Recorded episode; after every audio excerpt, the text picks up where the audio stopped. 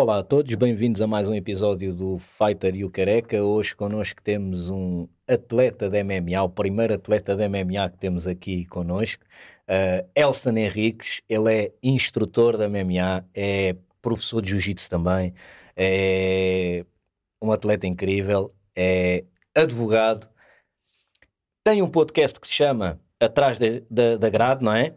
E eu vi no teu Insta, no teu Instagram, que também és uh, palhaçador de avós, não é? Vamos começar por aí, meu. O que é que te levou a, a, fazer essas palhaçadas com os teus avós? Ou então não, a filmar, não é? Porque eu calculo que tu já, já fizesse essas cenas uh, com alguma regularidade. Olá, malta, obrigado pelo convite. Uh, obrigado, eu... nós, mano. Estou aqui com muito gosto.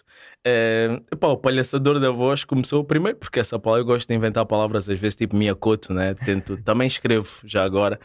Uh, okay. e, e, às vezes Tens tento. Um livro também? Yeah, dois, dois. dois? Já, já, dois já livros já dois. Sim. Ok. E, é, e, os, e, os, títulos? Como é que. É o Poder Paralelo, o primeiro, Romance Crime, e o segundo é o Jesus Cristo Caluanda. É um okay. romance satírico. Ok. Uh, yeah, e, e onde é que podemos encontrar à venda?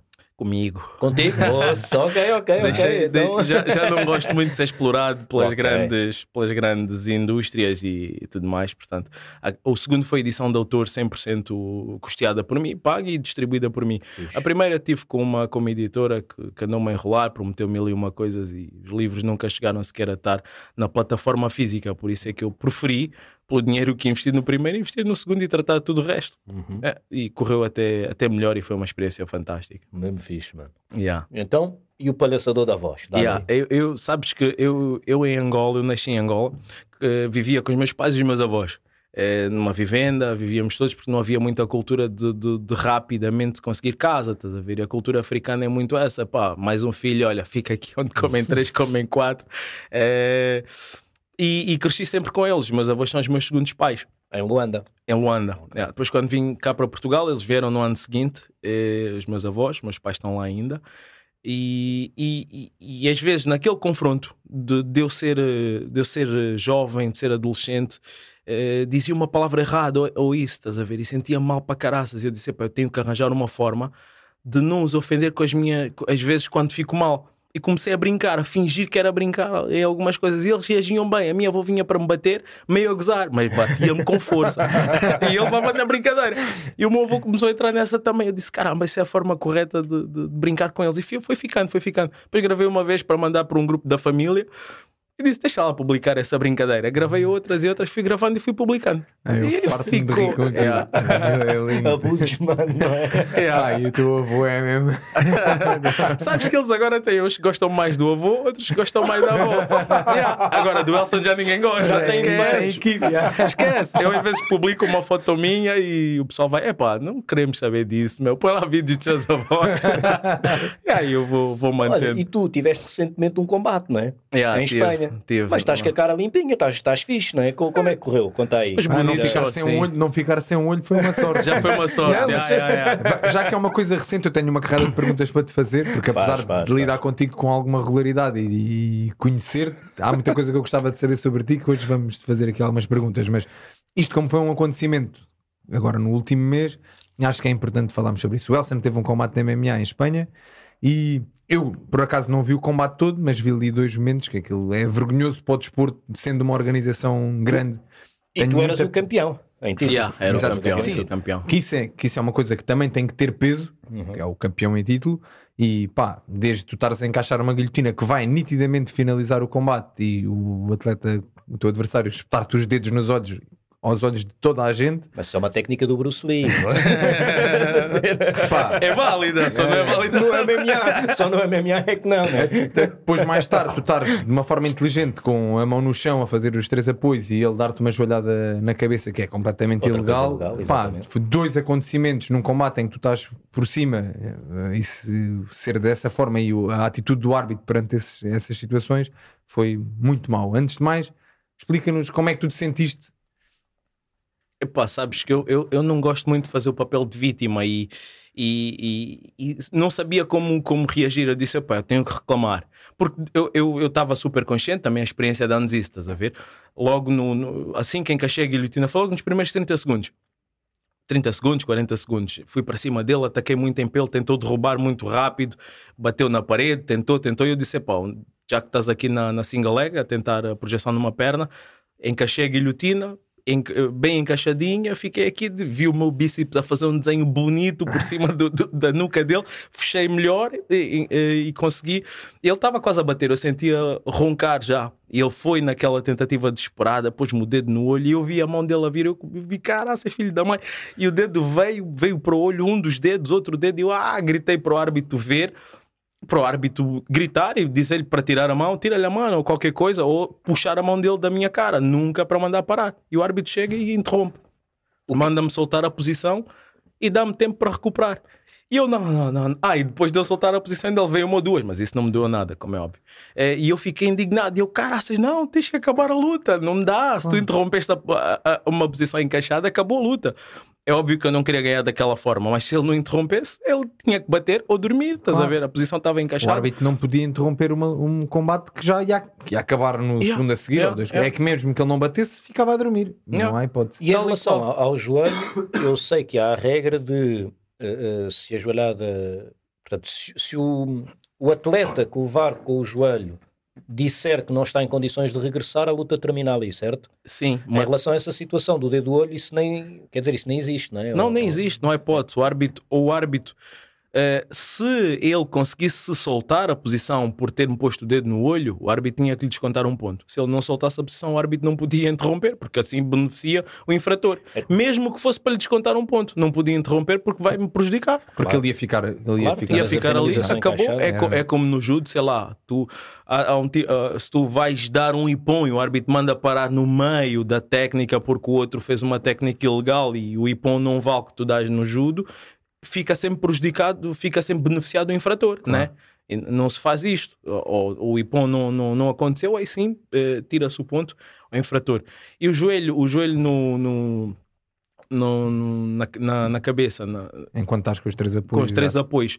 Houve uma, alguns em 2017 eh, mandaram que fosse quatro apoios, mas depois em 2020 mandaram que fosse três apoios novamente. E são três apoios ainda. Tanto que o Peter Yan, com o Sterling, foi assim que acabou a yeah, mas, luta. mas a dele acho que, acho que tinha mais do que três, porque ele estava com joelhos, pés e acho que estava com o rabo no chão okay, também. Okay. Portanto, a dele nem é super pacífica, mas é exatamente a mesma coisa. Não são três, são quatro, mas é exatamente a mesma coisa. O árbitro tem que interromper. Eu levo a joelhada, levantei-me, comecei a reclamar, a dizer não, não, não, virar-me, e o árbitro não mandou parar, não interrompeu, continuou a ganhar, eu fechei-me e o árbitro interrompeu a luta e deu-lhe a vitória. Pá, no lugar dele, eu sentir-me-ia não campeão eh, e tentaria abdicar da, da, da, vitória. E depois eu fiz uma reclamação formal. O evento, o evento teve bem, não foi culpa do evento. O evento não podia fazer nada, eles não, não, não, não fazem parte Mas, da arbitragem. Desculpa, desculpa estar a interromper, isto mancha a imagem do evento. Sim, acaba por manchar. E de um evento que está a crescer, como é o caso da Strikers da Cage Championship, pá. Sim, razão pela qual eu acho que, apesar deles terem estado bem comigo, terem aceito a minha reclamação, terem feito chegar a reclamação à, à entidade competente, deviam fazer mais pressão e deviam continuar a pressionar, porque eles são, são os últimos interessados na imparcialidade. Nem, nem que seja no ou seja, na cena de vai haver outra luta entre os dois. Não, mas isso, eu, isso, é? isso, tipo... eles, isso o evento quer. Pronto. Mas o evento, independentemente do resultado, ia tentar fazer isso, porque a luta ficou polémica, foi uma boa luta, portanto, para eles é vendável essa luta novamente. Boa, boa. Agora, para mim não é vendável eu ficar com uma derrota e ele ficar com uma vitória, porque claro. a Federação Espanhola disse: fizemos uma contestação, fiz uma contestação, bem feitinha, tudo, traduzi aquela brincadeira, porque os espanhóis também gostam de ser ignorantes, não perceber nada sem ser a língua deles, traduzido, mandei. Uh, eles aceitaram tudo, todas as reclamações, mas a regra é que não podemos alterar o, o, o resultado. Eu disse, está bem, mas a regra também já foi, já foi eh, transgredida por um dos vossos, portanto, abram um precedente. Yeah. Aí alterem o resultado, ah. que era o certo a fazer. Sim, até numa grande organização como foi o One, o One Championship, no Petrosian contra o Petros Moracotti, não foi um combate de MMA, foi um combate de, de regras K1. Eles deram vitória ao Petrosian e posteri uh, posterior. exatamente posteriormente uh, anularam a decisão yeah. e deram um no contest e voltaram a repetir o combate.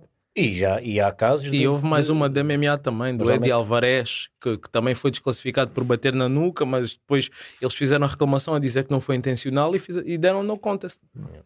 Exato. Portanto, grandes organizações não têm essa, isso por regra, mas quando é escandaloso, têm de ser justos. Obviamente, o mais justo claro. é abrir um precedente e claro. dizer: olha, a regra não permite mais nesse tipo de situações, tem de se fazer. Mas os espanhóis são. Eu sabia que os pontos não ia ganhar, portanto eu estava tranquilo para finalizar ou nocautear, mas é, era preciso que me deixassem, pelo menos, né?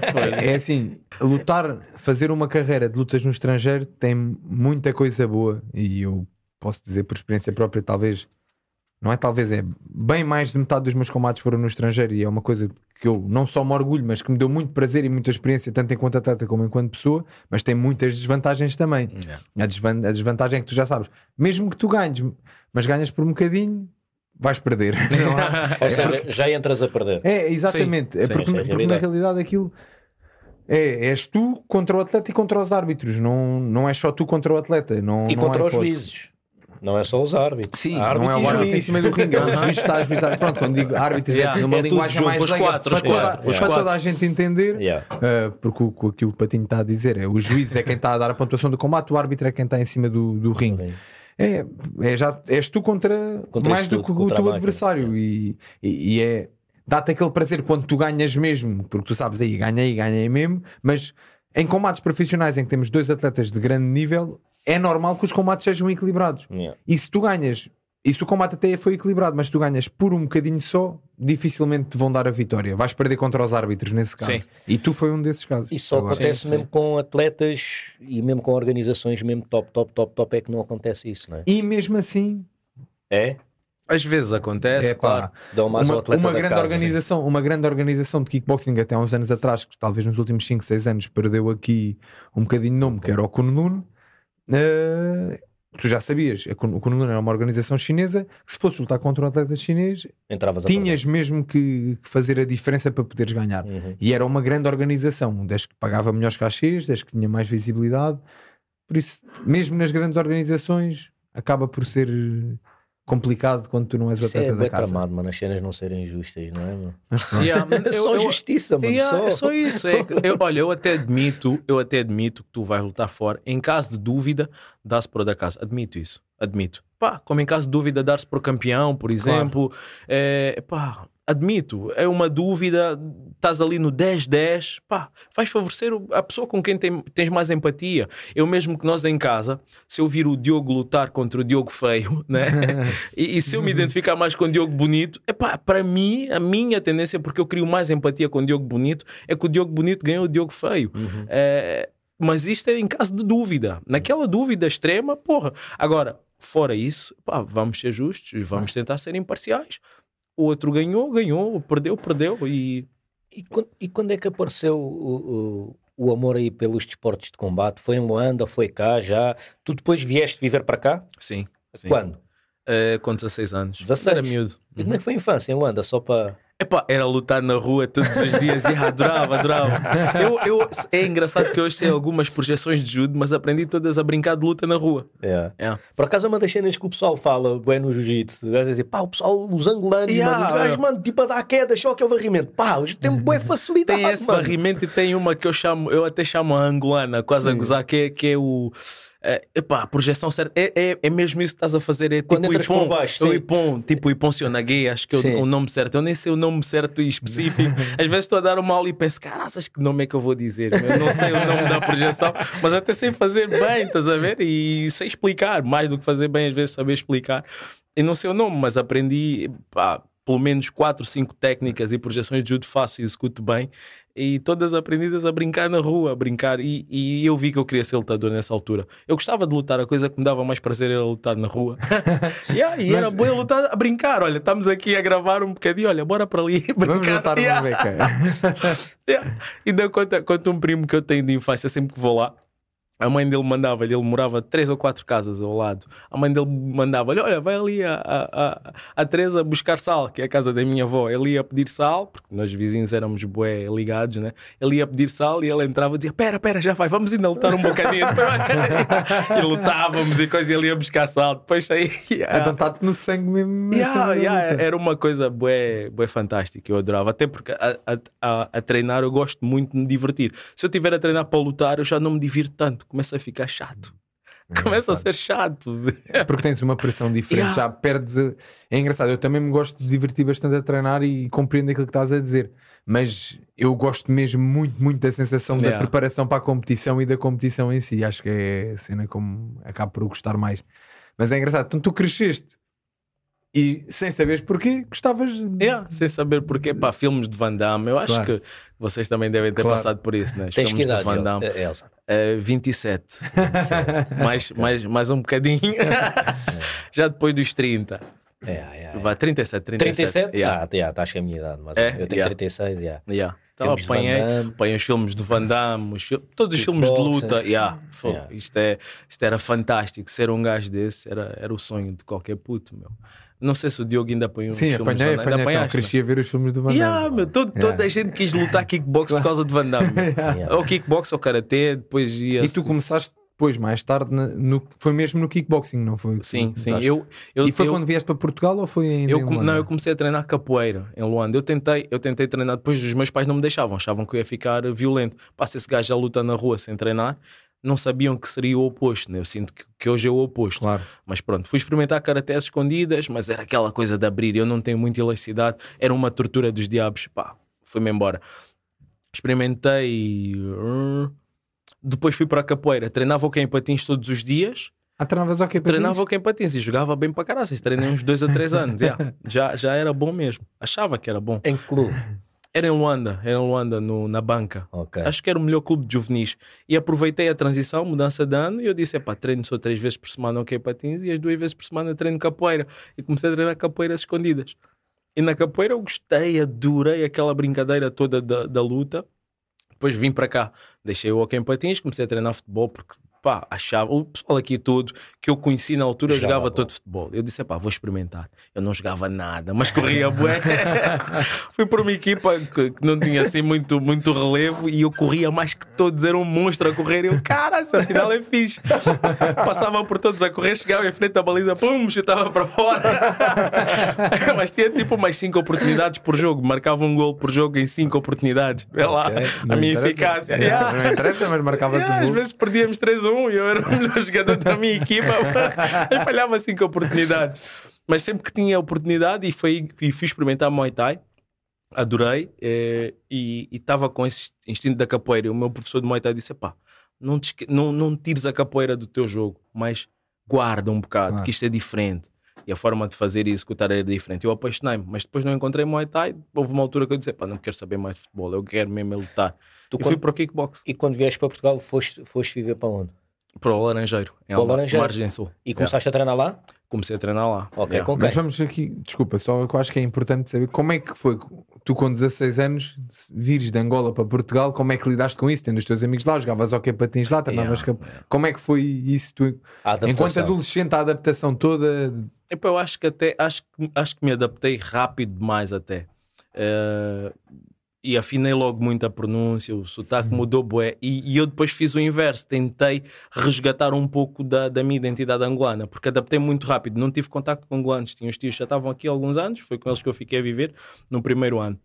Eu só tinha contato na escola e depois com o pessoal que eu treinava futebol, estás a ver? Uh, passado um ou dois anos comecei, conheci o Arthur, que é, que é meu parceiro na Reborn, e depois conheci mais dois ou três amigos, todos eles com muito cariz angolano eu fui resgatando um pouco da angolanidade, se assim se pode dizer, que tinha. E juntei depois esses dois mundos. Ah, tu quando vieste para Portugal, o Mantorras, o Arthur Williams, é. já cá estava. Eu acho que ele veio mais ou menos na mesma altura que eu. Eu não o conhecia. Conheci-o tipo um ano, dois depois. Ok, ok. Engraçado. E yeah. ele também era de Luanda? Também, de também era de Luanda. Yeah, ok, yeah. mas Luanda é bem da grande, né? Yeah. Luanda, Luanda, Luanda é maior que Lisboa. Mas... Yeah, yeah, yeah, yeah. E depois, ok, Laranjeiro, e começas a treinar o quê e onde? Comecei a treinar futebol. E depois, e, e quando é que voltaste, tipo, artes marciais, tipo luta?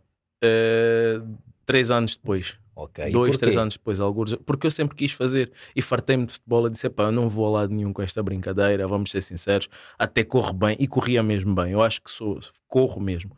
Uh, tenho muita, não sou tão rápido, mas tenho muita velocidade. Consigo fazer, consigo fazer bons timings a correr. E por também ia sempre a brincar e ia competindo com gajos que eram do atletismo e eu conseguia estar sempre lá à frente. Uh, isso era a minha vantagem no futebol, mas depois tecnicamente eu via, pá, o pessoal jogava bem, tinha grandes toques de bola e ou nada, queria fazer uma finta, meu Deus, baralhava-me todo, era só brutalidade e corrida. yeah. E disse, pá, vou é para a luta. E na luta identifiquei-me, disse, pá, eu aqui aprendo as coisas, aqui aprendo a técnica e gosto do, do, do, deste, deste núcleo e é fixe saber lutar, é fixe estar aqui no meio. E foi mais ou menos aí aos 19 comecei a treinar. No Laranjeiro também tinha, tinha lá uma equipa de kickboxing, comecei a treinar e curioso que havia lá um ou dois seguranças a treinar. E eu disse: Caraças, treinei com eles e vi que até aguentava com eles. Eu disse: Olha, se calhar posso ser segurança também. e yeah, foste segurança? Fui também durante alguns anos também. Era sempre mais pequeno, mas também não sempre preparado. e que, já agora, se, se não te importaste falar, com quem é que começaste a ser, com quem é que começaste a treinar e, e tu competiste kickboxing ainda? Sim, sim, competi. Começaste quem era o teu treinador? Comecei com Nelson Antunes, que era aluno do Paulo Lourenço. O Paulo Lourenço foi um gajo que ainda jogou Capão, no primeiro Capão que houve cá em Portugal, sim, sim, sim, o Paulo Lourenço ainda lutou. Ele já estava em fim de carreira, mas ainda fez aquela luta. Eu treinava com o Nelson, que era um aluno dele que dava aulas lá num ginásio no Laranjeiro. E fiz, eh, fiz ainda, ainda fiz algumas lutas para umas 15 ah, ou 16 lutas que yeah, ainda yeah. fiz, ainda fiz. Uh, pá, porque como eu já, já tinha uma, uma, boa capacidade atlética e de vez em quando fazia um rotativo outro da capoeira, que eram muito improváveis sim, no kickbox, estás a ver? Consegui adaptar bem o jogo e sentia-me bem à vontade. E era atrevido, também era atrevido de uma forma hum. geral, não tinha medo, gostava bem dessa sensação que tu tens, né?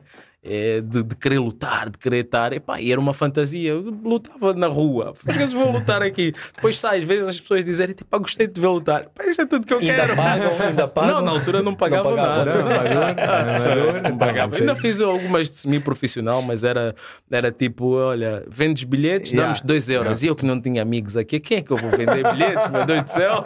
Todos começámos assim. Não, é? aqui, todos é, começámos assim. 2 euros para por. Ei. Mas pronto, olha, eu queria lutar fez parte da experiência. Yeah, yeah, e adorei, adorei. E depois começaste a trabalhar à noite, então? E depois comecei a trabalhar à noite. E como é que eu, não, não trabalhei à noite como vocês, nunca trabalhei numa discoteca, tra trabalhei num bar pá, aí durante um ano e tal.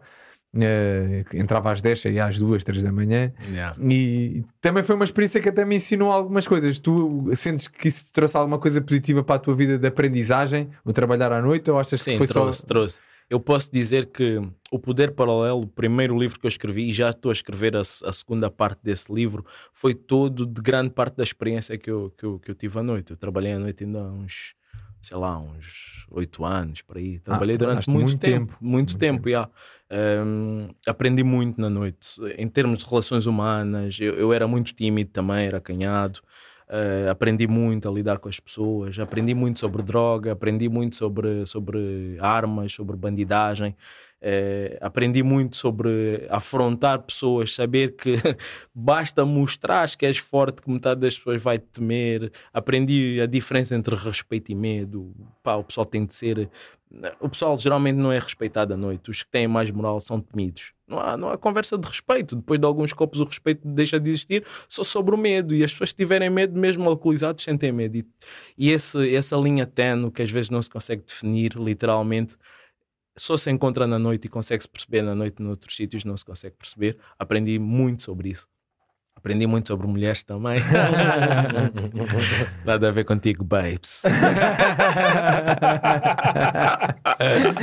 mas, mas, eu percebo que seja uma, uma coisa que só quem passa por aquilo é que, é que consegue compreender. E eu nunca passei por isso, mas tenho a, a sorte de ter lidado com várias pessoas que trabalharam muito à noite e eles vão-me contando as suas experiências e eu yeah. vou tentando aprender com aquilo, mas tendo a noção que mesmo que eu queira explicar a alguém que nunca subiu a um ringue como é que é subir a um ringue, viver essa vida deve ser uma, uma coisa diferente. E de repente és advogado. Como é que isso é possível? yeah, é só estranho, né? Mas isso, isso é um mérito todo da minha família. Eu, eu, eu, eu acho que sempre que penso nisso a, a, fundo, uh, choro, vêm-me uhum. lágrimas aos olhos, porque eu sou muito propenso, uh, gosto de treinar, gosto de lutar, e no meio da noite, às tantas, uh, pá, posso falar disso abertamente. Eu, eu comecei a treinar jiu-jitsu na altura de Sandro Bala, né? Uhum. E não é bem como se pintava que aquilo era um grupo de bandidos e tudo mais. Epá, havia mais de 300 pessoas a treinar jiu-jitsu naquela altura. Tu se calhar sabes melhor que eu, uhum. ou tens noção, né? Uh, havia, pá, eram 300 e tal pessoas a treinar, uns de, outras, de outros professores uh, criados pelo Sandro Bala, mas depois encontravam-se lá durante a semana e nos campeonatos. Uh, É óbvio que vai muita gente que só quer confusão, mas vai muita gente boa e havia tudo. E o que é que tu vais fazer nos, nos fins de semana? Se não estás a trabalhar, vais sair e vais estar onde estão os teus amigos. Pá, e estávamos em todas as discotecas. E chegou uma altura que o pessoal queria alunos de Sandro Bala nas discotecas. Eles iam lá aos treinos, gajos da, da, do, do, Algarve, do, do, Porto por acaso nunca vi. Se, se foram, não, não soube, mas do Algarve, de não sei quantos, iam pedir seguranças. Pá, eu quero o pessoal de Sandro Bala, mas por favor levem as camisolas a dizer Sandro Bala Team. E, ai, ai, e, e dava mesmo um efeito dissuador de confusão.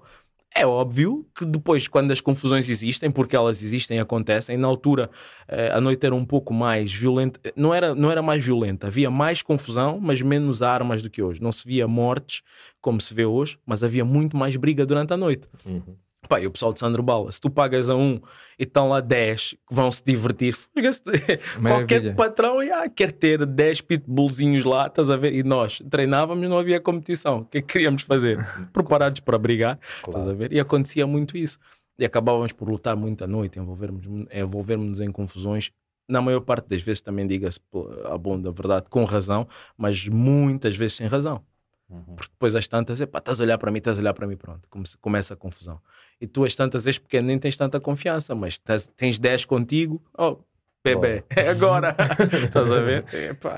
E, e Isso essa... era quase aquele, é o efeito de, de, é o ego, as costas yeah, quentes, é yeah. pá, estou ali, acho. Yeah. Isso mexe com qualquer pessoa. Mexe mesmo. Por muito bom mexe. que tu sejas enquanto pessoa, por muito bons valores que tenhas, envolvido num ambiente assim, com dessa maneira, há umas pessoas que se deixam mais influenciar por isso, outras menos, mas acabas sempre por sofrer ali um pouco de influência.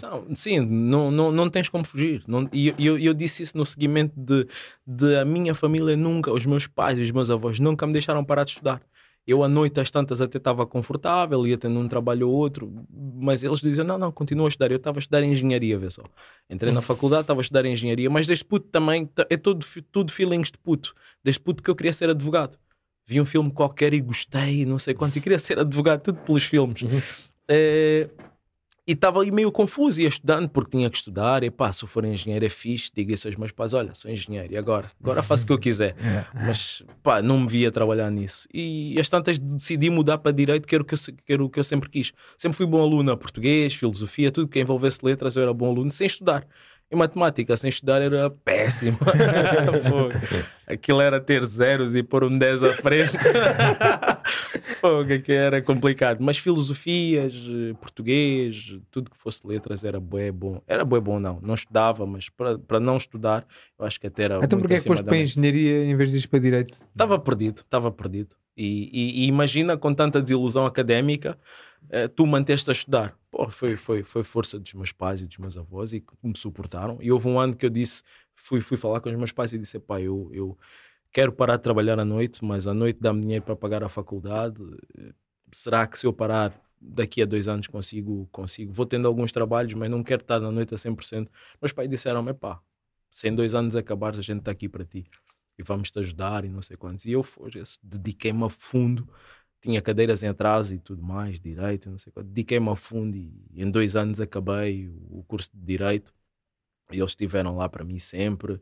É, epá, é claro que eu ia trabalhando, né? aquele orgulho, mas já não, já não era aquela dedicação, já, já trabalhava quando insistiam. E foi a altura que eu ganhei mais dinheiro à noite, porque eu dizia que não. Olha, Elson, precisamos de ti aqui. Não, não quero. Pá, não damos 100, damos 150. Pá, não sei, nem, nem sei se por 200 vou, mas ali aquilo a picar-me, né? Claro. Nem sei se por. Às tantas via que era o pessoal que era meu amigo que estava lá a trabalhar, se tivessem algum problema eu ia lá ajudá-los. Disse, pá, porquê que não? Yeah. Vou logo lá de uma vez, olha. Já estou, ainda recebo. E yeah, tal e qual, estás a ver? E, e foram as alturas que tive menos confusão, sítios bem tranquilos, enquanto estava a acabar os estudos. E, e a partir daí foquei-me a 100% e disse, pá, se calhar. E via muito brilho na advocacia e, continuei a, e continuo a ver até hoje, sou apaixonado. Exerces? Sim, sim, exerço. Uhum. Sou, sou super apaixonado. Eu acho que amanhã, por acaso, tem um mega processo. Estava a dizer o Diogo, deve estar o dia todo no tribunal. E sei que há advogados que o dia todo ficam tipo, é pá, isto aqui é o dia todo. Para mim é fantástico. Fantástico, estar lá a apanhar aquelas secas, olhar para o juiz e, uhum. e eu fico ali divertidíssimo. é a mesma coisa que gostas então? Yeah, gosto, gosto e, mesmo. Eh, então, visto tu primeiro foste para engenharia e só depois, mais tarde, é que mudaste para, para direito quando é que decidiste fazer essa transição? Estavas a trabalhar à noite, ok? E será que a tua vida da noite te influenciou a ir para o direito? Ou... Olha, sabes que essa pergunta é espetacular, eu não sei. mas agora que perguntaste. Só porque, bem ou mal. Yeah, yeah, yeah, ah. estás a ver? É uma boa pergunta. Eu acho, eu acho que não, sinceramente. Tenho conhecimento direto de muitas situações, né? Uh, mas acho que não. Acho yeah, que não. Foi, foi mesmo uma coisa que eu queria. Há mesmo é da pessoa que trabalhou na noite que tirou o curso de Direito. Muita claro, eles sabem claro. tudo sobre ofensa. Olha, sabem o que é que, o que, é que é ofensa à integridade física, extorsão. Mas há crimes que sabem logo de cor, porte de arma. Todos, Mas, todos. Aí uns 4 ou 5 que é. eles sabem recetação. Recetação alguns não sabem. É. É, ou fingem que não sabem. Tá Porque a recetação é, é tu, o, roubas o telefone, passas a outra pessoa, outra pessoa sabe que tu roubaste, compra-te a 50 euros e fica com o telefone. Isso é um crime de Uhum. É, pá, o pessoal tem mais ou menos noção, mas alguns não sabem. Porte de arma é fácil saber, né? tens aí alguma coisa, tens aí olhos. Mas sabes que é bem engraçado? Hoje já não se vê tanto, mas antigamente, pelo menos um segurança tinha estava armado. Uhum. E, e, isso era a melhor forma de trabalhar porque tinhas grupos que iam para a discoteca invadir. Imagina que é um grupo que o patrão diz: Olha, eu não quero aquelas pessoas aqui, eu não quero pessoas eh, que não se vistam da forma que nós queremos, com sapatos ou com calças ou assim assado e cozido. E tu a fazer o trabalho, porque o patrão não queria esse tipo de pessoas, se não o fizesse, iam te despedir. Portanto, não podias deixar entrar essas claro. pessoas. O quê? Não vais me deixar entrar? Então, espera aí, ia chamar 10 ou 15 manos e dos 10 ou 15 manos uhum. vinham um outro armado. Sempre. Se tu não tivesse uma arma contigo ou alguém armado, tu fugias. O pessoal claro. fugia. E eu vi seguranças a fugir, vi seguranças a desligar o rádio. Bombadões. Ouvir, pá, seguranças à porta. Eles, pá, o quê? Desligavam o rádio, escondiam-se lá no fundo. Vi seguranças fugir, mas vi muitos seguranças a bater de peito, de frente. Ou eles eram corajosos, ou eles tinham a coragem com eles na cintura. ah, pois. Pá, tu sabes que eles vêm armados, tu vais fazer o quê? O que é que vais fazer? Chamar a polícia? A polícia não vai. Ou vai demorar como muito é que, tempo. Como... É até engraçado estarmos a falar sobre isto. Como é que tu vês a lei portuguesa no que toca a esta situação? Porque grande, grande parte das vezes nós ouvimos dizer que são os seguranças agiram mal, uh, aconteceu qualquer desacato e o segurança acabou por bater na, na, outra pessoa e lá está o segurança a ir preso ou o que quer que seja.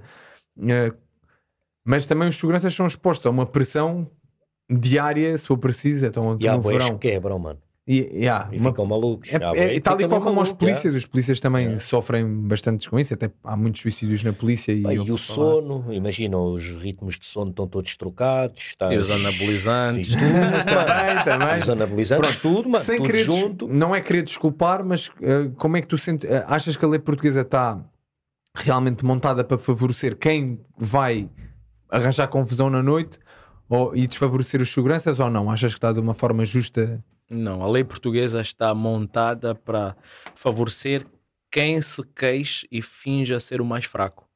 Ou seja, se eu e tu, Diogo, tivermos um confronto agora, o primeiro de nós que se queixar e conseguir argumentar que é mais fraco, o outro vai se tramar.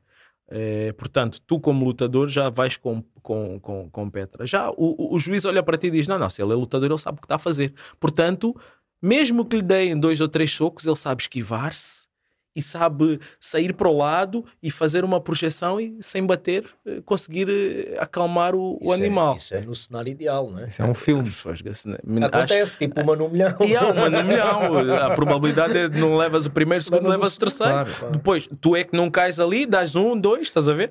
Mas os juízes não percebem isso e acham, e os seguranças é exatamente a mesma coisa. Eles acham que os seguranças têm preparação para conseguir agir e, e de alguma forma uh, conter uh, uns elementos que estejam lá preparados para arranjar confusão. E não tem. Os seguranças não têm informação. E mesmo que tivessem informação, não, não seria adequada. Com, de que forma é que tu paras alguém com, com o mesmo peso, com o mesmo porte físico, ou às vezes até maior, com o intuito de criar confusão. Com o intuito, com o intuito de criar confusão. E, e, como é que paras sem, sem bater? Não há, é, não há, não há hipótese de bater. Ah, mas não devia ter usado golpes traumáticos. Então, se, eu, se eu estou a ser agredido com golpes traumáticos, eu tenho que responder com golpes traumáticos. Ah, mas se o golpe não te atingir, se calhar não estás ainda em legítima defesa, porque sabias defender. Estás a ver? O, o melhor que eu, como teu advogado, posso dizer: olha, excesso de legítima defesa, então, em vez de apanhar 5 anos ou 4 anos, apanhas um e meio, pena suspensa que eu acho super injusto, porque pá, é legítima defesa desde o momento em que tu sentes que ele te vai atacar. Só que se também conseguires argumentar isso e depois a pessoa dizer, pá, se calhar ele nem te queria atacar, como é que sabes? Há sempre essa, há sempre essa dualidade, mas a lei portuguesa não está enquadrada para, para factos, está enquadrada para teoria e ela é aplicada por pessoas que não, não sentiram esse tipo de, de, situações. Eu acho que os juízes e os procuradores deviam passar uma noite no, nos presídios para saberem o que, é lá, o que é lá dormir, quando se é detido para ser presente ao juiz no dia seguinte, eh, ou quando se está preso, e deviam ser confrontados com uma realidade mas, de confrontos físicos, de vez em quando. Mas tinham que ir à paisana. yeah, se, se não, não, era dava, amor, né, dava, tudo, não, mas, acho, mas acho, que, um, se, acho que faria todo o sentido se um juiz trabalhasse um dia como segurança numa discoteca dessas mais problemáticas à noite, se calhar mudava muito completamente, a maneira de olhar Completamente, para... yeah. ah. Tudo bem que há seguranças que abusam. Sim, sim, não. Mas é esses assim, acabam eu, por pagar já. E eu continuo a dizer que em todas as profissões não, que abusa, Eu não quero generalizar, mas continuo a dizer que há muitas casas noturnas em que o grande foco da confusão é a equipa de segurança. E isso também é pá, é algo que é pena um gajo dizer isto, mas acaba por ser, por ser verdade. É da, me da, mesma forma que eu. Mas aí é um bocado aquilo que o Elson estava a dizer, não é? Que é tipo, treinas, treinas, treinas, estás ali, estás preparado para lutar, se for preciso até com anabolizantes, com tudo, não. com noites mal dormidas. Não tens combates, não tens nada. Oh, espera aí, ou oh, mínimo coisa, a mínima desculpa, olha, este vai mas, já levar. Mas Acabou. isso é super errado. É claro super que errado é. E por, claro que mas é. por situações dessas acontecerem, depois acontecem situações em que, que tu, outros, como claro. segurança, estás a fazer um bom trabalho, de repente tens cinco gajos à tua frente a a pressionarem-te, a querer entrar para a discoteca, que, não, que nem sequer. Eu acho que muitas pessoas não têm a noção de que tu, enquanto segurança, se, se o teu patrão te diz: Olha, pessoas vestidas desta maneira podem entrar, se for diferente, não podem entrar. E tu estás a cumprir o teu trabalho. Não é uma questão de tu não gostares que as pessoas se vistam assim. Se calhar tu até curtes mais da roupa que o teu patrão disse que eles não podiam entrar. Sim, Mas, mano, é o meu trabalho. Se eu te deixar entrar, vou ser despedido. E isso gera confusão e tu a queres fazer as coisas bem feitas quando dás por ti. Se tiveres cinco gajos, um a querer bater-te e está com as costas quentes com quatro amigos, vais ter que defender. Porque não vais dizer, olha, vou levar porrada que é para não ir para tribunal. Não, ninguém ninguém quer levar porrada e até porque quando levas porrada aleijas-te mesmo, não é? Não, e os juízes, lá está, filmes do Steven Seagal e o caraças, não é? Eles acreditam Só... que isso é possível claro. e não é, mas, mas o pior disso tudo também é que os seguranças não têm informação, porque nas que podem evitar, eles não sabem evitar. Depois tens gajos que se calhar engoliram quando foi, foi ali o bombado do bairro, que tem poder e eles sabem, pá, com este gajo não posso e ele engola ali o pá, tu estás a falar comigo, eu vou entrar e acabou. E ele entra, né? Porque é o bombado do Mas bairro. o a seguir já Mas não o a seguir, que até um porreiraço, é fixe, está com um copo a mais. Diz, não, não, pá, não vou entrar, porquê? Ele está com tanta raiva, pumba. Yeah. Dá-lhe para ficar bem à frente dos amigos, porque eles não têm informação também, a verdade é essa. Os seguranças não têm informação. Tu fazes uma formação teórica, acho eu, de uma... Na altura que eu tirei o cartão, nós fizemos uma formação teórica de uma semana para ir trabalhar no Algarve, no tempo de Sandro Bala, porque queriam muito que fôssemos nós.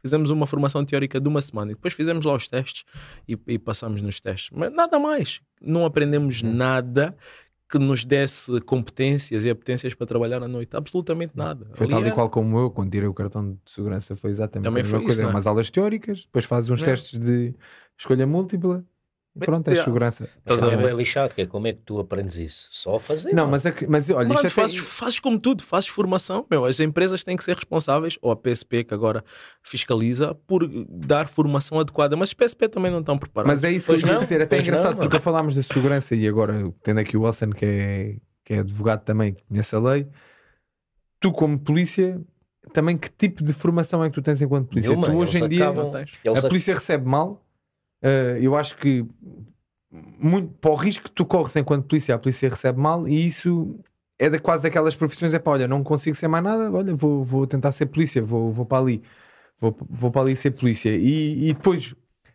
como há tantas vagas na polícia, porque a maior parte da malta não quer ser polícia, qualquer pessoa consegue ser polícia. E, e mais que tudo, depois é aquilo que o Elson estava a dizer, é que não é uma semana, mas é para aí três meses. Eles estão três meses, vai em Torres Novas, ou o que é que é, ou seis, ou whatever. E depois acabou-se.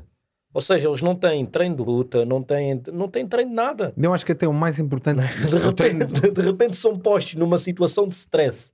Vêm de não sei de onde, traz os montes, porque tem que fazer o estágio em Lisboa. Isto é uma das coisas que um polícia que tira o curso tem que estagiar em Lisboa, ponto. Vai ele para onde for e seja ele de onde for. Então imagina, vem de trás dos montes, habituado a ver a CMTV, que é só mortes. é verdade, mano. Sim, sim, e assassinos sim. e não sei o que, isto e aquilo. De repente vai para uma esquadra na Amadora. Mano, aquele homem anda na rua, já está tipo quase claro. pronto para meter o dedo no gatilho, mano. Claro. Se alguém lhe diz bom dia, o homem já está bom dia o quê? Uhum. Normal, não é? Sim. é? Que não há treino, não há um investimento para depois haver um retorno no comportamento também dessas pessoas, não é? Porque a verdade é que um polícia, e, e aqui, novamente, há seguranças que procuram, há polícias que procuram, mano. Sim, sim há polícias que, que, que, gostam de, de, se impor pela farda. Mas que, tu vês a postura dos polícias, geralmente quando estão mais do que dois, é diferente quando está só um. Claro. E eu acho isso errado. Porque eu acho que o polícia tem de ser próximo. Eu, eu tenho até um projeto com um colega advogado que fala muito sobre os polícias de proximidade. Estão aplicados aqui, mas não se usam.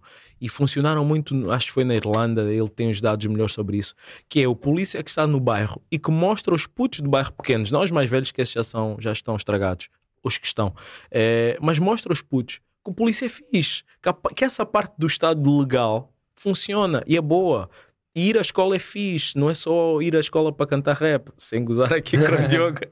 Mas há, há, coisas boas e, e, que se pode fazer, mas o polícia tem que ser próximo. Porquê? Porque ele vai se inspirar no irmão mais velho que faz ali um biscate daqui legal, outro ali, e ouve, ouve falar que o, o bofe não presta. Ele vai crescer com isso. E quando vai a, a primeira abordagem que o polícia faz a ver com um gasto é do bairro e já é suspeito automaticamente, já é uma má abordagem. Ele cria ódio do, do, polícia. Se ele tiver o polícia lá a jogar, olha, eu vi um vídeo de um polícia que calçou umas luvas e foi trocar com um gajo no bairro nos Estados Unidos. Portanto, aquele polícia ganhou respeito daquela comunidade. O pessoal olhou para ele e disse: Cara, esse polícia fixe, vi outro a dançar com eles. Aqueles putos que se calhar vão fazer confusão, vão dançar, vão saber mais sobre a polícia, vão aprender mais sobre a polícia, estás a ver? É um tipo de proximidade que se deve fazer, mas os polícias não têm essa formação. É claro que quando já há problemas, já há problemas, não há hipótese. Mas aí, aí não, mas aí não vai o PSP. Aí Yeah. vai o choque. yeah, yeah, yeah, estás a ver? Tá problemas, já há bora. problemas, que- mas aqueles mais, mais na primeira abordagem têm que ser diferentes, mesmo que seja suspeito. Olha, cumprir com as normas eh, procedimentais. Pá, é tranquilo. Se tu, se tu fores abordado, eu já fui abordado várias vezes por polícia e tive abordagens diferentes. Diferentes, com blacks no carro com amigos. Olha, eu, Mantorras, eh, mais uma ou duas pessoas, todos blacks no carro. Nós ficávamos noites e noites a falar, pá, a falar porcaria, só a falar de, de física, que, eh, filosofia, não sei quantos, porque não tínhamos nada para fazer, ficávamos nas noites de verão. sons. Yeah, Yeah, era só carro. isso, meu, Yeah, só isso. Da, da, de, se calhar da meia-noite às 5 da manhã, na rua, vai um carro da polícia para frente por trás. Eu não me queixo, atenção, isso é só um facto. Saem do carro, ah, saem do carro, saem do carro. Porra, porquê? Somos suspeitos de alguma coisa. Não, não, isso é procedimento. Não é procedimento. Eu hoje sei, eu hoje sei responder. Na altura não sabia. Mas também temia muito mais a polícia do que temo hoje. Mas não havia necessidade de eu temer. Eu não, estás a ver? Não, nenhum de nós tinha nada errado.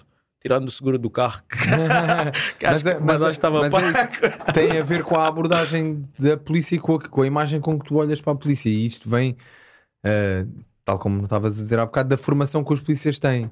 E eu acho que mais até do que a formação da luta, e do que quer que seja, que também realmente é importante, porque tu às vezes depois no WhatsApp correm vídeos que são vergonhosos de polícias à luta e que nunca deveria ser assim, mas pronto. Eh, acho que tem mais até a ver com tu saberes lidar com situações de stress e tu sabes abordar pessoas, mesmo que não seja numa situação de stress, sabes abordar pessoas. Tens polícias que nunca deveriam ser. Eu conheço alguns polícias e tenho a sorte de ter conhecer muito bons polícias e também a sorte de conhecer muito maus polícias. E eu digo, como é que este gajo é polícia? Foi o Diogo Como- que disse. Foi o Diogo. eu, eu eu- mas eu, Eu digo isso mesmo a esses gajos. Eu Eu digo, não disse nada. eu digo, como é que tu és polícia, meu? Eu curto bem, eu curto bem polícia. Não, eu digo, como é que tu é? Eu, eu- lá está, conhecendo muito bons polícias e depois conhecendo alguns maus, também digo como é que tu és polícia, como é que passaste nos testes psicotécnicos, como é que Não, chegaste até aí. que, que dá a E impressão. eu quero que- deixar isso mesmo aqui bem claro. Eu gosto de polícias, eu gosto de seguranças, eu gosto de bandidos, eu gosto de vocês todos.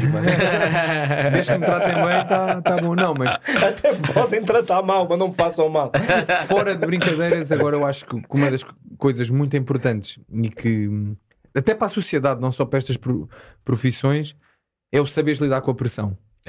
E acho que a maior parte das pessoas ao longo da vida passa por muito poucas situações de pressão, real pressão. A, a maior pressão que se calhar cal- que a maior parte das pessoas passou na vida foi a fazer um teste na faculdade, passar o exame de condução, eh, uma discussão com a namorada ou acabar com a namorada, pá, e uma discussão com os pais quando era mais puto ou qualquer coisa, e depois se calhar mais tarde quando os pais morrem é uma situação de pressão porque tens que habituar a lidar ali. Mas, mas são estes acontecimentos que são na vida de cada um e são coisas muito esporádicas. Poucas pessoas sabem lidar com a pressão e na realidade tu enquanto lutador seja na pressão que sofres no treino quando estás a ter que preparar para competir, para dar o peso, para lutar, habituas-te a lidar com a pressão de uma forma que consegues transpor essa experiência para tudo o resto na tua vida. Eu, mal comparado, mas por exemplo, tenho pouca experiência de, de cantar em palco, fiz duas ou três músicas aí ou quatro uh, palco, que alguns até tinha algumas pessoas a assistir. Eu fui na boa, eu disse: a pior coisa que pode acontecer é eu enganar-me. Se me enganar, ainda me vou rir. Bora, malta, como é que é? E esforço. Num combate, se as cenas correrem mal, correm mesmo mal, não é? Vais-te vais aleijar. E isso habitua-te a lidar com, com, as coisas de uma forma diferente. Eu acho que era importante, de alguma forma, as pessoas passarem por situações de pressão na formação enquanto polícias, na formação mesmo enquanto pessoas, porque te vão habituar a lidar com situações que depois mais cedo ou mais tarde vão surgir na tua vida que se tu não souberes lidar vão ser muito mais difíceis. Talvez enquanto advogado tu ires a julgamento seja quase um, um, combate, porque também tens que lidar com a, com a, pressão. Não sei como é que é a sensação de tu seres advogado num julgamento. Não, mas, é, mas o que estavas a dizer é, é, exatamente isso. Eu, já não, eu não sinto medo nenhum. Tem advogados que às vezes estão ali a tremer e olha, houve uma juíza de, de Sintra, não, não posso dizer o nome naturalmente, e ela, estavam os advogados a conversar, ela, ela dá um berro, Soutos, então! E eu Cara, eu ainda era estagiário, eu fiquei a olhar assim, olhei para tudo e disse: nenhum advogado vai falar. Né? Cara, vocês mandam-vos calar a boca. eu, eu falava, dizia, doutora, não, não, não, não admito. Não admito. Tem dever de decoro, ela não pode tratar mal. Não pode me dar um berro desses como se fosse minha mãe. Porquê? Porque eu não tenho medo, estás a ver? Todos os outros tinham medo e eu achei que tinha que se falar. Mas é tal coisa, pá, o que é que ela vai fazer pior do que o som que o gajo fica grog? Não vai chegar a esse ponto, não vai doer, estás a ver? Às vezes é, é, era, era exatamente isso que estavas a dizer, já passamos por pressões tão apertadas eh, que, que, todo o resto das pressões até são mais, são pressões a mesma, Obviamente. mas já, já temos uma, uma forma diferente de, de, de sair desse sufoco. Mas vocês não acham que, que tipo, tem que haver uma continuidade na, na, na nessa pressão. Ou seja, para estares preparado para a pressão não é uma cena tipo, ok, eu durante três meses vou ter aqui momentos bué da pressão e agora caput. E daqui a 10 anos eu ainda estou apto a aguentar com a pressão. Entendes? Acho que isso vai ser muito, vai depender muito pessoa para pessoa. Isso, mais uma vez, transpondo aqui para as artes marciais, consoante a experiência que tens, eu conheço atletas que fizeram bastantes combates, vamos dizer, nos primeiros 5 ou 6 anos da sua carreira profissional, já não estou a contar com os amadores, e depois ficam 2 ou 3 anos sem competir até foi o meu caso agora, tive desde 2019 sem competir e foi o campeonato do mundo agora em 2021, em dezembro. Pá, e obviamente sentes pressionado, tipo, é, será que isto ainda está aqui dentro? Será que ainda mas... sei lutar? Mas quando chegas lá, as cenas saem-te. Mas isto é muito pessoal, pode haver outra pessoa que na mesma situação que eu gerisse muito mal já essa pressão ao fim de 3 anos. Eu acho que é, também o problema é que talvez quem dê as formações, agora voltando aqui ao assunto da, da, principalmente da polícia, quem dê as formações também não saiba bem como é que há de. Porque também nunca passou, se calhar, por elas, como é que há de ensinar alguém a passar por uma situação porque ele nunca passou. Daí eu dizer que quem é treinador de artes marciais não deve treinar atletas de competição se nunca tiver competido. Eu acho que tu podes ser treinador de artes marciais sem nunca ter competido, mas de manutenção. Uhum. Acho que, ok, eu nunca competi na minha vida, posso ensinar artes marciais, acho muito bem, mas só vou ensinar pessoas de manutenção. Levar pessoas a competir, acho que já não deves, porque tu nunca passaste. Como é que tu vais treinar alguém para passar, não tecnicamente, mas para passar pelaquela situação psicologicamente? Para tu perceberes o que é que ela está Se tu nunca percebeste o que é que é aquilo, até porque tu nem, nem que tenhas sido um mau atleta, né? não, nem que tenhas competido poucas vezes. Podes ter né? competido uma vez, duas sentido, vezes na tua vida. Ter sentido, pelo menos, porque... é que. Elson, se eu te perguntar assim, o que é que tu sentes quando sobes ao ringue? Como é que tu explicas isso a uma pessoa que nunca subiu ao ringue na vida dela? Não consigo explicar facilmente. É. Mas. E se calhar tu vais usar uma coisa, vais usar expressões Vontade. para explicar que, que não são as mesmas que as minhas. Sim, sim. Uh, eu posso dizer que vontade de fazer cocó é uma das cenas que eu incluo. É uma das cenas que eu incluo. Pá, mas é. Mas é, é, é tens que aquele nervo com vontade de cagar. É, pá, se, tu nunca subiste, se tu nunca subiste ao ringue para, para competir para, com aquela coisa do pá, eu não sei, daqui para a frente, eu treinei para ganhar, mas eu não sei se vou ganhar, não sei se vou perder isto, para aquela incógnita que é uma, não sei se me vou aleijar, porque as lesões fazem, fazem parte também. Uh, tu, como é que tu vais treinar alguém para passar por isso? Como é que quem está a dar a formação da polícia, se nunca foi ensinado, se nunca passou por situações de pressão, vai ensinar outros polícias a passarem por situações de pressão? E isto depois acaba por ser uma bola, uma bola de neve difícil de tu. E depois quer dizer, depois também cada pessoa tem a sua forma de, de, de passar eh, o processo, não é? Porque imagina, tu, tu podes entrar numa luta ou preparas um atleta e esse atleta entra para o ringue e está tipo com aquele pensamento do se eu me magoo ou se as cenas não correm bem. E podes treinar outro atleta exatamente da mesma forma e ele entra para o ringue a pensar: eu vou arrancar a cabeça àquele gajo, mano. Nem está a pensar no que é que lhe vai acontecer, estás a ver? Porque isso já não depende de ti já enquanto treinador. yeah, yeah. Mas, outra pessoa. Mas, sim, mas o, eu acho que o Diogo estava a dizer é a experiência que tu tens daquela situação vai, vai, vai munir de armas para perceberes o que é que ele está a sentir okay. e dar-lhe a seja... formação necessária. Depois é com ele. Claro. Depois é com ele. Podes dar a melhor formação possível ele chegar ali e, e nem sequer entrar, sair. E é outro que se calhar até nem puxas tanto por ele, mas pelo menos sabes o que ele está a sentir. Isso, isso é claro, sabes o que ele está a sentir. Epá, tu não podes dizer a um gajo que vai lutar: olha, não, não, isso é fácil, é mais um treino. Depende da pessoa. Para, para algumas pessoas é mais um treino, para outras não é. E, e tu tens de sentir isso dele, a energia que ele transmite, tu já sabes. Epá, há pessoas que gostam disso, há pessoas que gostam daquilo mas como já passaste por isso é mais fácil. E, e eu acho que o problema da polícia é exatamente esse, é o que estavas a dizer. Talvez, eh, olha em, em caso de, de, de, detenção tu não consegues deter uma pessoa, mesmo sabendo artes marciais tu não consegues deter uma pessoa sozinho.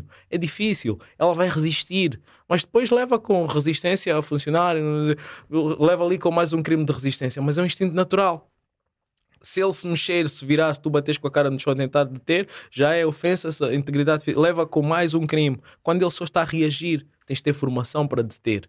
Pô, senão não consegues. Não consegues deter facilmente. Um contra um não consegues deter.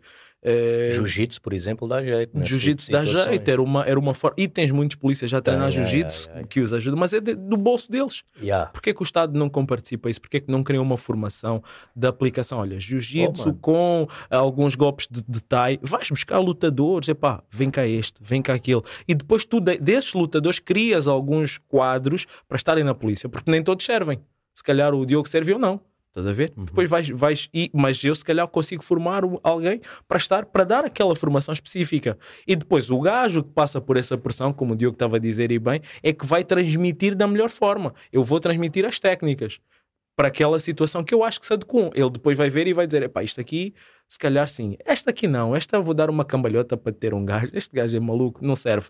Mas ele vai absorver o resto. Depois uhum. da cambalhota, se calhar dou uma rasteira, dou uma banda que serve. Estás a ver? Não uhum. adianta estar num livro, olha, zona verde, zona vermelha, zona amarela.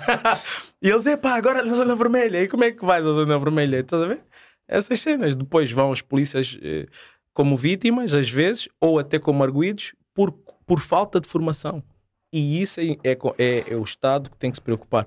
Não adianta estarem as polícias a, a, pedir melhores salários, isto e aquilo, quando as coisas mais básicas, que é a melhor formação, os polícias não sabem disparar.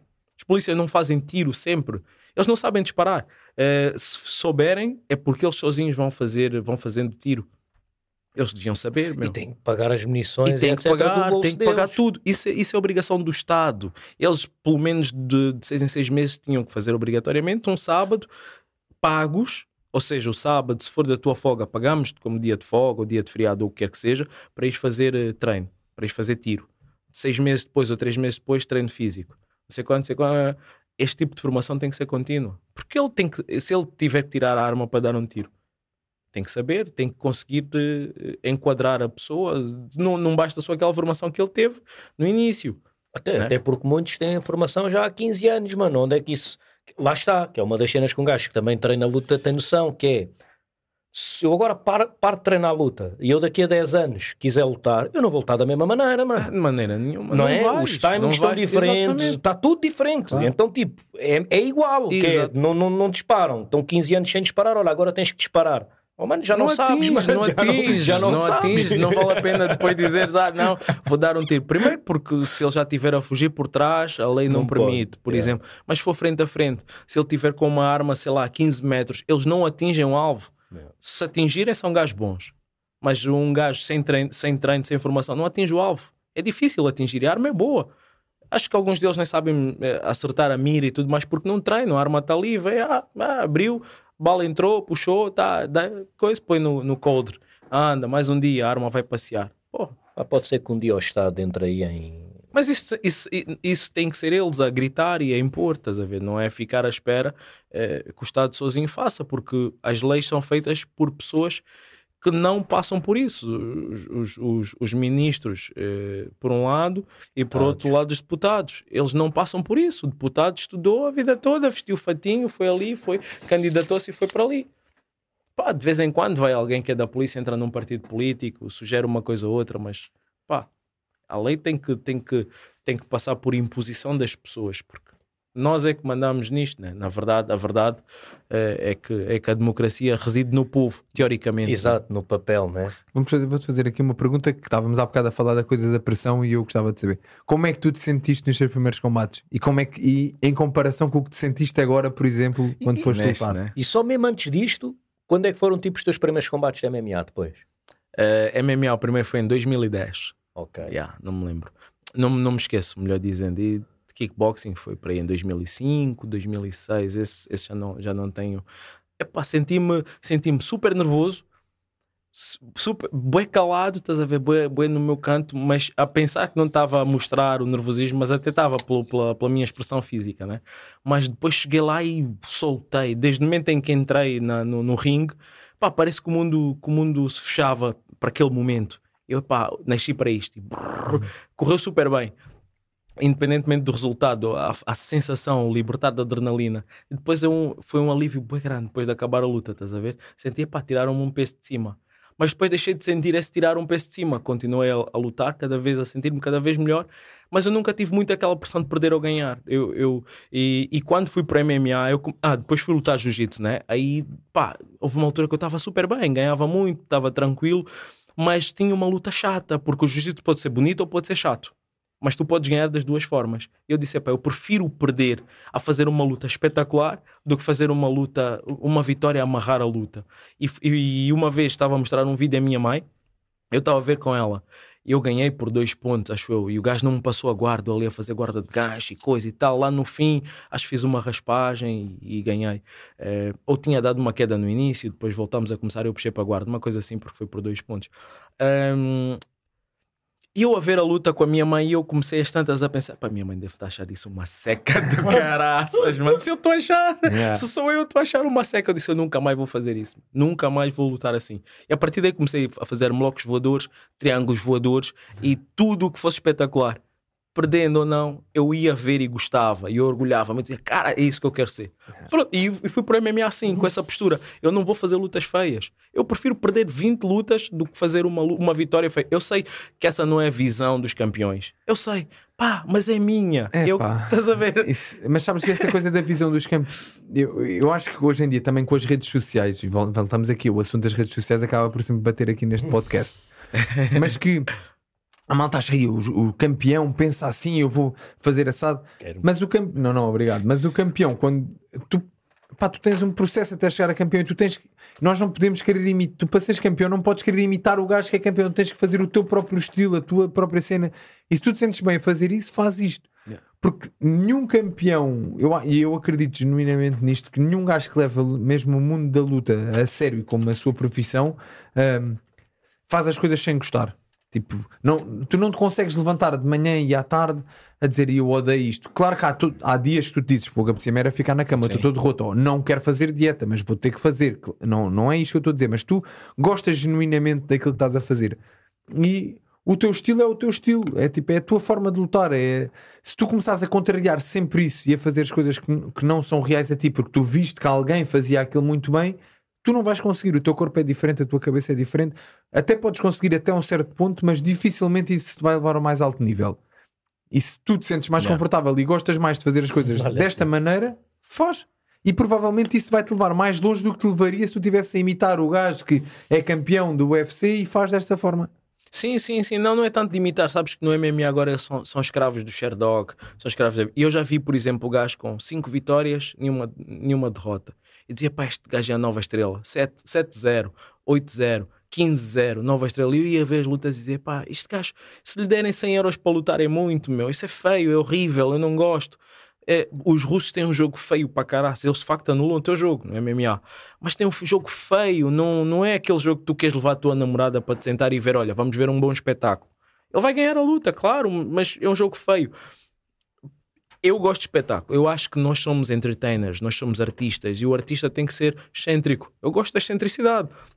Eu dizia, olha, eu dizia, fartava-me dizer isso ao Mantorras, ao Arthur, meu irmão, você, você já é feio. Eu dizia assim, tens de ser excêntrico. Epá, ah, mas não sei, não me sinto à vontade. Arranja uma forma de sentir à vontade, mas cria arte naquilo que tu fazes.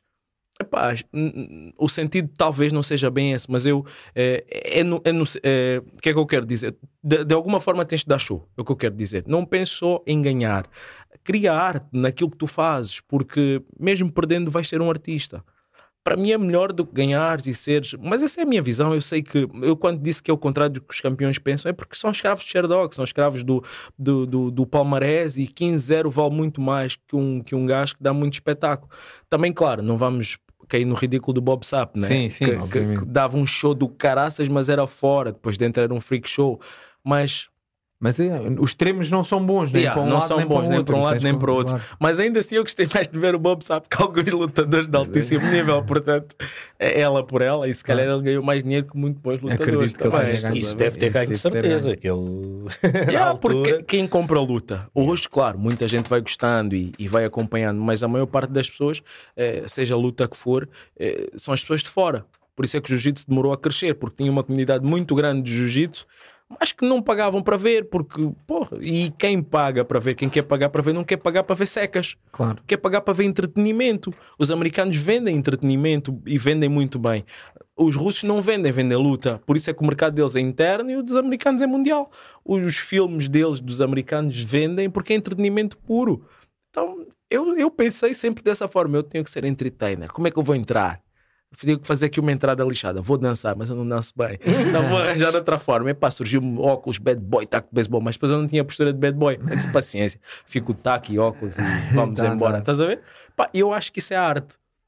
Acho que fazer isso é arte. Seja, Cria um personagem e vou. Assumes mesmo um personagem. Assumo não sou bad boy, mas desde o momento em que chamo Elson Henrique, esquece. Entra contato de beisebol e. Ah, e no combate estás no personagem. No combate estou no personagem. yeah, yeah. Eu, Depois... por acaso, nunca consegui fazer muito bem isso. Eu sou um gajo pacato e e pronto, é o em cima do ringue sou o Diogo Lutador, mas, pá, não, mas, mas há personagens como tu que podem vender pelo sorriso. Tu és um gajo que podes vender a rir, podes vender a tua postura de rir. Se ficas tão à vontade, vais-te pesar, o gajo faz cara feia, tu podes te rir, estás a ver? Sim, sim. É o teu personagem é a mesma, só que é aquilo que tu és. Só yeah. que vendes essa pessoa. Porque... Viste o, o, o, Gypsy King a fazer Exato. cócegas a outro gajo. É o que ele é, estás yeah, a ver? Yeah tenho, tenho, tenho dificuldade em vender a minha imagem nesse aspecto. Eu, e as grandes organizações todas gostam que tu estejas ali, ou sejas muito mal, ou tenhas yeah. alguma coisa diferente, ou que entres a dançar. Por exemplo, naquela organização que eu estava a falar ainda há bocado no Kunlun, na China, sempre que havia lutadores brasileiros, os gajos pediam para os lutadores entrarem a dançar. Ei, um samba, samba, samba, é. samba, sempre era. E é, eles, ai não. Agora, tem aquilo a dançar e. Ah, mas sim, tu, tem, tu é sem dúvida as artes marciais, e por daí a palavra artes também, é porque tu és um artista, és um entertainer. E claro que o que fazes em cima do ringue vai definir 90% daquilo que fazes, daquilo que és enquanto lutador, mas tu seres um, uma imagem fora do ringue também é muito importante. Então, só por curiosidade, tipo, estou tipo, a ouvir-te e estou com curiosidade de saber quem é que são os teus atletas de MMA preferidos, aqueles que tu dizias, tipo, antigamente vias e dizias, não, eu curtia mesmo, ou eu curto mesmo este gajo, este gajo é o gajo que eu olho e digo, uau. Yeah. Eu, eu comecei a ver Vale Tudo na GNT, foi que eu me apaixonei pelo Vale Tudo, também não sabia eu, que existia também, também né? Yeah, yeah, Caraca, yeah, não sabia. Vi, também vi. Também viste? Vi. Yeah, eu pensei que era só Academia, kickboxing. Academia Shootbox. Foste lá ter, mano.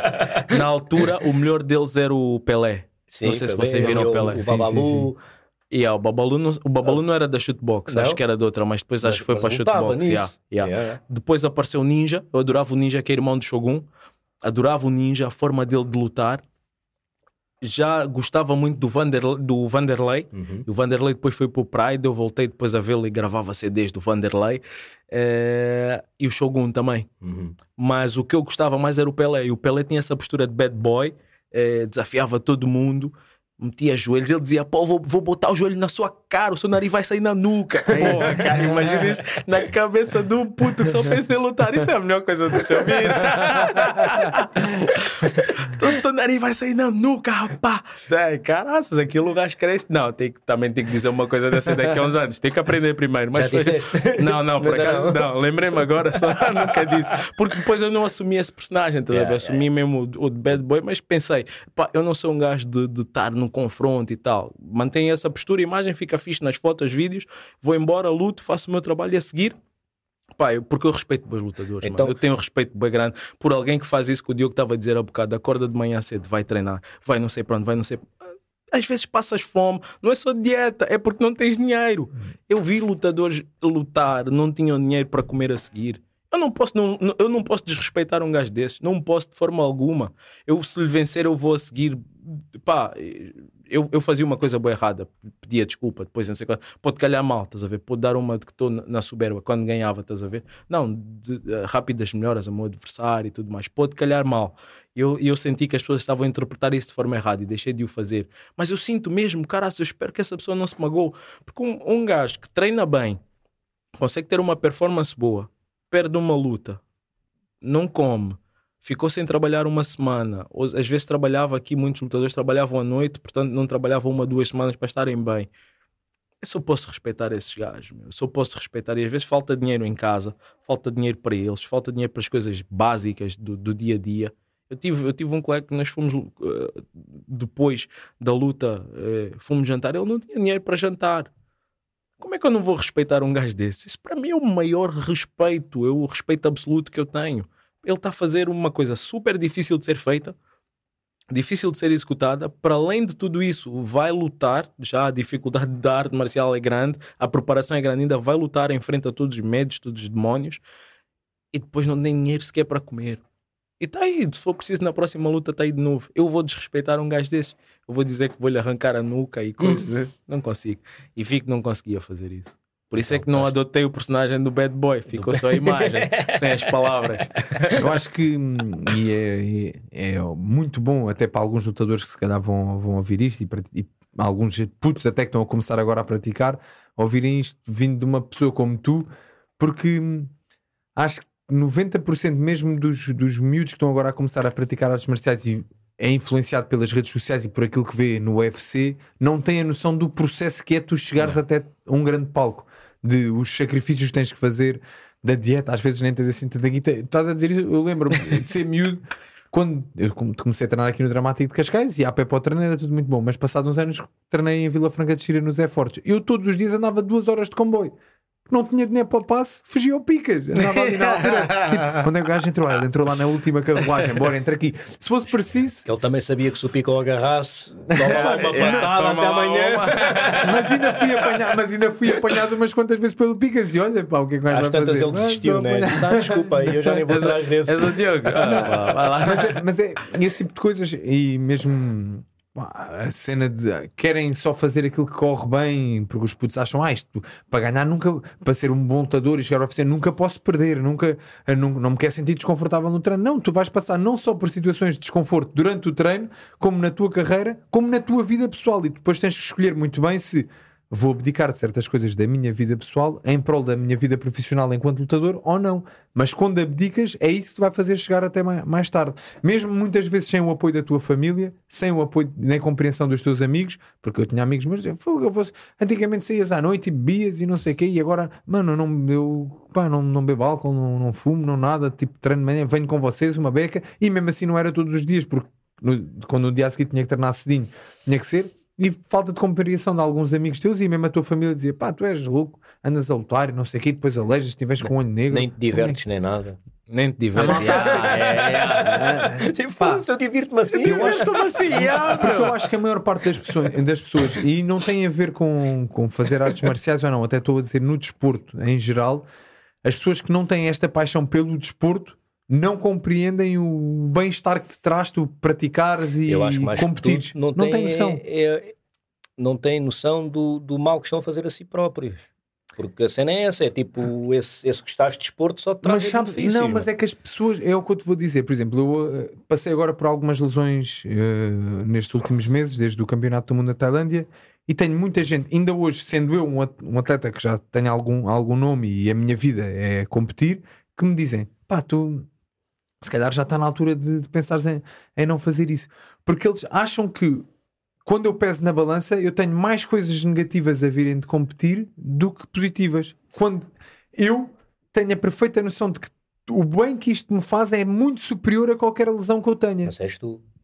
Mas por isso é que eu estou a dizer, é muito difícil tu explicares isto a uma pessoa que não ama o desporto da mesma forma que tu. E, e como todos os desportos, então se, se o fizeres de forma de alta competição, vais, vais ter sempre lesões ao longo da tua carreira, faz parte. As pessoas olham para as lesões e dizem: é pá, mas tu fazes isto, é super perigoso. E depois, se for preciso, vão ser à noite, beber, andam à porrada na rua, que ainda é mais perigoso, ou mesmo que não andem à porrada na rua, estão sentadas o dia inteiro em frente ao computador, todas encurvadas, e daqui a 10 anos estão com estão com hérnias discais e todas lixadas e não sei o quê, e tu foste lutador e daqui a 10 anos continuas a treinar, mesmo que já não compitas, estás a treinar e estás bem, bem de saúde. E eu tenho um, bons exemplos disso na minha família, porque o meu pai foi um competidor, foi culturista, é um desporto diferente, mas hoje em dia treina, faz ciclismo quase todos os dias, ou todos os dias, e se não faz ciclismo, faz musculação.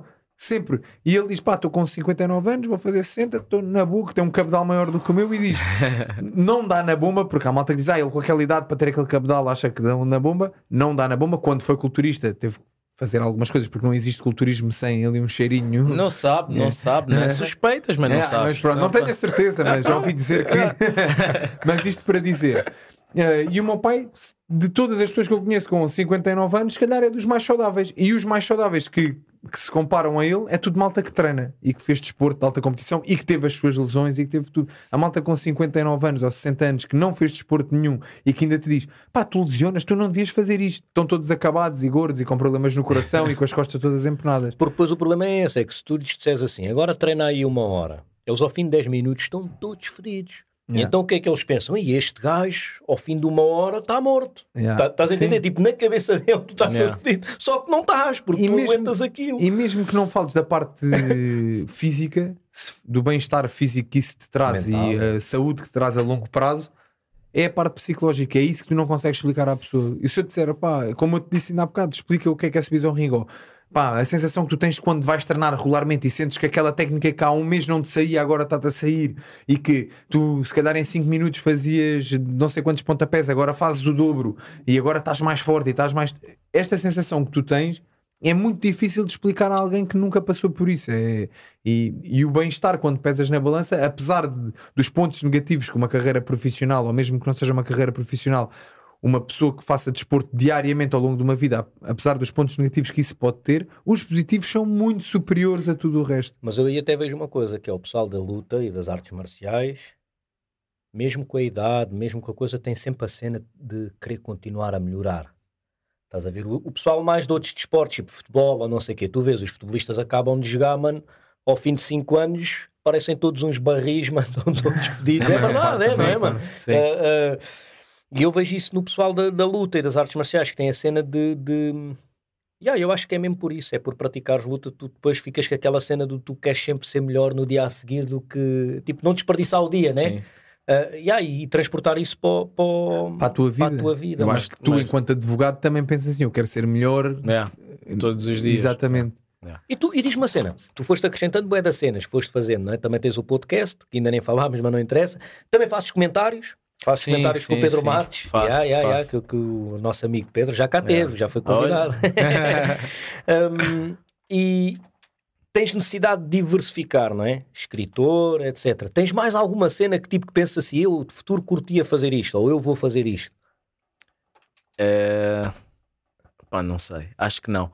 Acho que não. É... Eu não tenho necessidade de, de diversificar, eu acho que eu descobri que eu sou preguiçoso para caraças. E quando tenho uma para realizar uma tarefa, vou-me entretendo com outras e vou, vou envolvendo nas tarefas que tenho de fazer para não fazer aquela que preciso mesmo. É procrastinar, sou um procrastinador ativo. Estás a ver? É, imagina, tem um processo, tem um recurso para fazer. Pá, mas isso está tão chato. Deixa-me lá escrever um bocadinho sobre a vida de um fulano assim. Crio um personagem na minha cabeça e vou escrevendo e tal e coisa.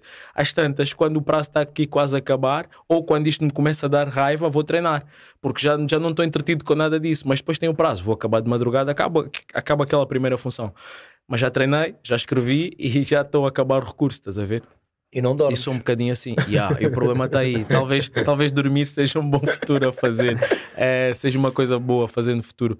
Mas, e tudo isso foi surgindo assim, meu. A escrita surgiu do, surgiu do nada. É, a locução também surgiu do nada. Recebi um convite uma vez. Olha, não sei o que, queres fazer aqui os comentários na Sport TV? Eu fui a primeira vez. Achava que não tinha jeito nenhum porque eu sempre vi os, os, os locutores com voz radiofónica e tudo mais A segunda vez fui de novo, é, mas depois comecei a pensar: bom, isto aqui é uma, uma, uma coisa grande, nem é tua que tu me estás a convidar. Fala com os patrões para ver se eles me pagam, porque eu tenho que pagar a deslocação. Não, eles não pagam convidados, então não quero mais. Mas eu disse, bom, eu não quero ser convidado sempre, eu quero ser alguém que, que, traga qualquer coisa. E comecei a pensar, bom, até gosto de fazer trocadilhos, gosto de fazer isso. O que eu não tenho de locução, vou arranjar aqui artimanhas linguísticas para trazer e, e para começar a, a usar isso e para compensar e, e, surgiu mais um ou dois convites, fui fazendo, depois surgiu o Pedro. Eu disse logo: Olha, eu só vou se, receber, claro, isto é, isto é pago. Disse, Olha, ótimo hum. espetáculo. Fui, era MMA, estava ali, diverti-me para caraças. E depois fui aprendendo, fui, fui fazer curso de voz, porque eu depois comecei, ter, como sou angolano e tenho uma, uma forte, forte ligação a Portugal naturalmente, às vezes as palavras, eu agora falo, as palavras vão e são bem desenhadas até o fim, mas se eu estiver a falar assim mais coisas, está a ver? Não, às a vezes não acaba. Yeah, estás a ver? A musicalidade por um lado é boa, mas em termos de locução às vezes não fica bem porque eu não digo as palavras até o fim, estás a ver? Em vez de dizer eh, vamos de manhã, dizer vamos de manhã Uhum. Já corto um pouco e na locução não soa tão bem. Fui fazer curso de voz, investi em mim, aprendi nisso. Passei a ler mais e, e comecei a trazer coisas, coisas que os locutores normais não têm, mas que têm voz. E eu sem voz radiofónica tenho que trazer, tenho que trazer alguma coisa diferente. Por exemplo, houve uma luta, acho que foi no PFL do André Fialho, e eu comecei, e eu comecei a dizer: da minha língua vê-se o mar, da minha língua ouve-se o seu pensar e sentir. Que é, um, que é um poema do Virgílio sobre Portugal e não sei quantos. Caras, o gajo lá que estava no, no, na, na, na na, na, na, técnica do, do, do coisa, não, que não fala, fala, mas fica em voz off, né? Só sim, nós é que ouvimos. E ele começou, caraças, que lindo! E eu fiquei todo arrepiado. E eu, cara, vocês gostaram mesmo disso? Ainda bem, foi. A partir daí continuei, estás a ver? O, o, o, eu nunca, nunca fiz nenhuma tua, mas fiz uma do. Porque no Infusion, quando eu comecei a fazer, eh, tu já não estavas a lutar, já, já, tinhas, já tinhas vagado o título ou qualquer sim, coisa. Mas fiz uma ainda do do Diego. Sim, sim. E o Diego faz um grande chute na cabeça, o gajo ah, caiu yeah, e eu grito: yeah, Este é o Diego do, do Belicoso Reino Lusitano. Isso é uma passagem dos Lusíadas também, do Belicoso Reino Lusitano. Este é o grande Diego do Belicoso Reino Lusitano. Pá, vou pondo esse tipo de coisas para compensar claro. a, a, falta de, de, de, voz radiofónica que tem. Mas, e acho que ganhas por muito. E repara, tipo, é. aparece-lhe a, cena, aparece a proposta e ele pensa: não, o que é que eu tenho que trazer de novo para a mesa? É yeah. sempre assim. Yeah. Tipo, o que é que eu posso, enquanto artista. Foi mesmo isso, estás a ver? Foi mesmo isso. Vi as minhas desvantagens e vi, pá, tenho que, tenho que construir nisso. E foi isso que eu fui fazendo. E fiz isso com os livros também. Comecei a escrever a história, para mim era boa. Mas depois chegou uma altura que fiquei emperrado e eu, caraças, tenho que ler mais. Voltei a falar com o meu professor de português do nono ano, vê lá professor, epá, está aqui, eu preciso de melhorar, preciso de melhorar a minha escrita, preciso de melhorar eh, a minha comunicação, eh, vou fazer ordem dos advogados agora também. Pá, eu quero ser um advogado bom, que escreve muito bem, eh, principalmente a escrever bem, porque eu vi algumas peças de colegas erradas, com alguns erros naturais, estás a ver, mas que, porra, tu estás a trabalhar por, uma, por um gajo muito bom, que te paga bem, epá, ele não quer erros. Pode insistir, mas o mínimo possível, né?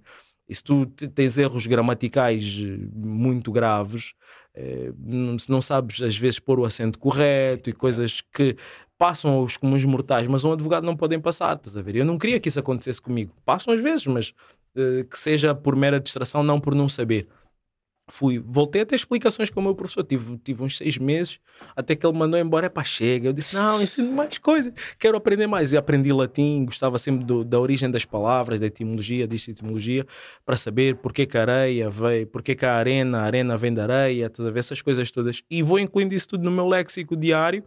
Nos, na locução sai melhor e sai mais rápido, mas ponho na escrita também. E às vezes em algumas, algumas peças que faço para o tribunal, brinco um pouco com as palavras Pá, e, e, espero continuar a crescer nesse sentido. Tenho que ter tempo para ler mais, preciso de ler mais. Essa é, essa é a grande coisa que eu estou a sentir falta neste momento. E já deslumbras um final de carreira ou ainda não? Ainda estás tipo... Em termos de MMA? Sim, em termos Epá, de luta. Eu, eu, gostava, eu gostava de dizer que não, mas infelizmente eh, epá, o tempo começa a ser curto. Não de, de longevidade, de, de, de idade, mas mesmo para treinar e dedicar-me a 100%, porque é tal coisa, pá, chega uma altura que tu já não queres passar fome sem ser a da dieta, tu não queres chegar a casa e não, não ter, não ter pô, um sumo, estás a ver? não queres chegar a casa e veres que há contas a pagar, é, pá, e depois começas a fazer planos na tua vida é, que só sendo lutador numa organização que te chama de vez em quando, que te prejudica, que não paga tão bem, é, começa a ser equacionado. Estou em aberto ainda, mas também não te vou mentir a dizer que, que, que me vou dedicar a 100% se me chamarem amanhã para, ganhar 500 euros. Uhum. Não me vou dedicar a 100%, porque se calhar vou ter que abdicar de muitas coisas que me vão dar mais ao longo da, da vida do que, esse, do, do, do, que aqueles 500 euros me E com menos risco para a saúde. E com menos risco. Mas esses riscos ainda, ainda têm aquela mentalidade de puto, né? Epá, bora. bora, eu posso, eu posso ir com uma perna às costas para o tribunal, posso ir para o escritório, posso ir a cochear. Não convém muito ir de olho, de olho negro, né? Mas é, se for no verão não se nota tanto, estás a ver? Ou então os outros assim. juiz bateram. Olha, fui agredido, fui peço agredido. desculpa. Já viu como é que isto está? Não é? Isto está, está todo, pá, isto está todo este país. Elsa, para, para terminar, uma, uma pergunta que fazemos a todos os nossos convidados: qual é o teu maior medo, mano? cobras e, e, perder a minha família. Eu acho que a única coisa que me dá medo mesmo na vida, sem ser as cobras, e não são, e não são falsos amigos nem mulheres, são mesmo cobras, esses animais, é, é, perder a minha família. Então... Acho, que, acho que eu vou chorar boé, meu. Então... Eu, tenho, eu tenho medo de chorar em não tenho, tenho vergonha de chorar à frente das pessoas, mas acho que vou chorar mesmo. É. Yeah. Mas então, só que uma cena. Imagina que vais entrar no ringue né, para combater e o teu oponente entrou com uma ganda pitoma nas costas. Uma cobra, é assim. Caralho, não entra, mano, não entra. Não entra. Não lute já, não. Ah, deixa estar, olha. Estou com medo. Bem, malta, olha, o, o e o Careca vai ficar por aqui. Vamos fechar o episódio. Diogo, tinhas mais alguma coisa? Não, não. Não, está ah, tudo. É um prazer. Um prazer ter-te aqui, mano. Obrigado. Hoje sou o podcast do Homem. Sigam nas redes sociais. Elson, vão ver os combates. Acompanhem. Um abraço a todos. Abraço também à Criativa. Estamos juntos e um abraço a todos. Beijinhos. Tchau, tchau.